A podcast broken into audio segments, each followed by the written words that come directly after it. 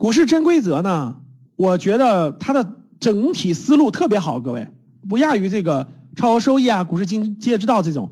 但是呢，由于这本书是西方西方人写的，知道吧？西方的逻辑写的，理解起来呢，是它不像这种咱们国内写的这个这个一一样，所以呢就会稍微有点难。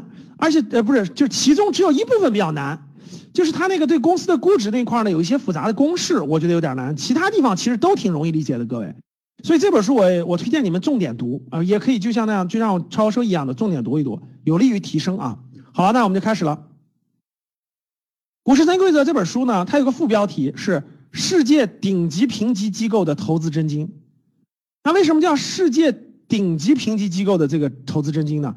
因为它这个作者呢，他这个帕特多尔西呢是美国一个比较著名的晨星一个评级机构，就是一个评级机构的这个。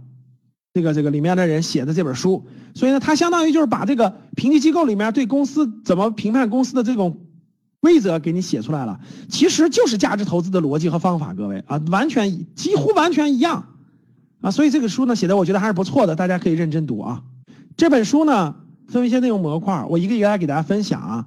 第一个呢是这个书里首先提出来成功的投资股市的五项原则，这些原则大家一看就是跟价值投资其实是一样的。第一个就是做好你的功课，大家想想啥叫做好你的功课？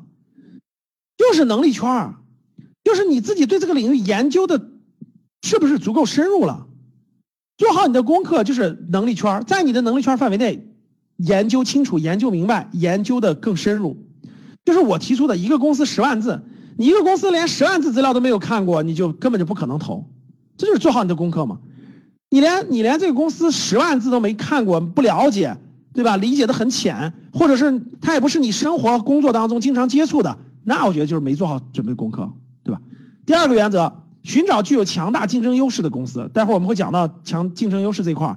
竞争优势这本书讲的很明白，呃，有几个模型，有五六个模型，我们一会儿解释一下。就是这个公司为啥消费者就选它不选别人？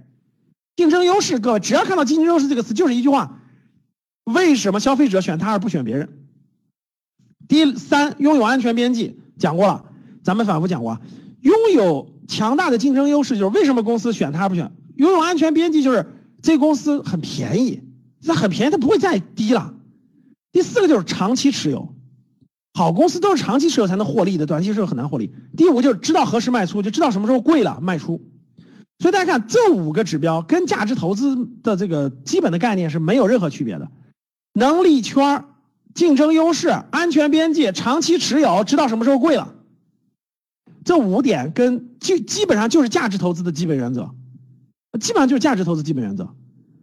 选好的能力圈，认真下功夫去学去研究清楚这个公司，知道为什么这个公司有竞争优势，它为什么它为什么消费者买它不买别人，解决这个问题。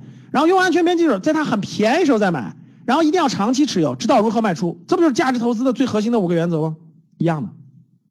还提出了七个应当避免的错误，就是我们做投资的时候，我们要避免七个应当避免的错误。他是先提了五个原则，再提了七个错误。那我们看什么七个错误？第一个，虚幻的目标。什么叫虚幻的目标？就是你不要盼望下一个微软，小成长股是不靠谱的。大家发现没？这本书跟上我以前讲过的一本《祖鲁法则》就有很大的差别。祖鲁法则它是讲怎么选成长股的。他选的范围就是中小，风险巨高，所以那个作者他也是上下波动很大的。但是大家看股市真规则这个逻辑就对了，你不要给自己设定一个虚幻的目标啊！这个公司我认为它是未来的百度啊，我认为它是未来的微软啊。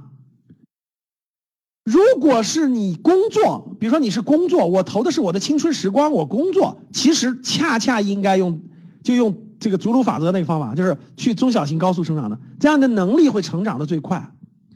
但是你的真金白银不能选这种，因为失败概率很高，所以不要自己给自己定个虚幻的目标。